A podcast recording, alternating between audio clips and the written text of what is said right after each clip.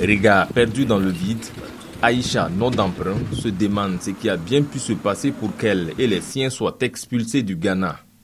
Elle vivait dans ce pays depuis plus de dix ans. Je revenais du Marigot quand j'ai vu les militaires en train de frapper nos hommes.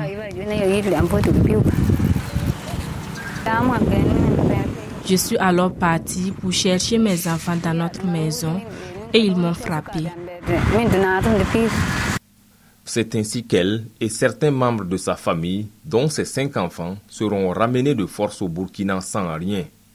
On n'a rien pu prendre comme bien et argent. En fait, elles sont des centaines à avoir été chassées du Ghana.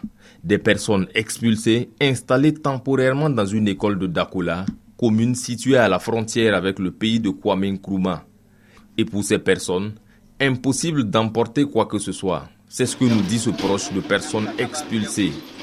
Le sujet est tabou et personne ne souhaite parler à visage découvert sans l'autorisation de l'administration.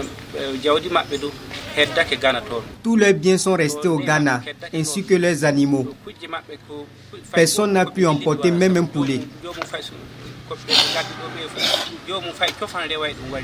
Et il y a bien pire. De nombreuses femmes ont leurs enfants qui sont restés au Ghana.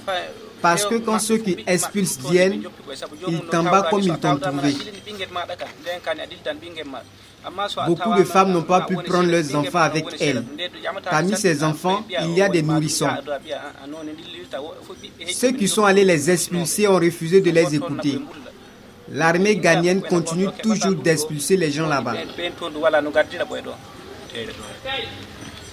Courant semaine passée, des membres du gouvernement burkinabé étaient passés pour s'enquérir de la situation. Le nombre de personnes expulsées montait alors à 250, chiffre officiel. Depuis, à Dakola, de nouveaux arrivants sont venus grossir les rangs des expulsés dont certains vivaient au Ghana depuis plus de 20 ans. Et selon nos informations, d'autres vagues d'expulsion seraient en cours. Ici, ces hommes et femmes chassés du Ghana ont été transférés sur de nouveaux sites gardés par des forces de défense et de sécurité. Le Ghana, quant à lui, affirme n'être pas au courant d'expulsion de Burkinabé de son territoire. Gilles Dasda de retour de Dakola, VOA.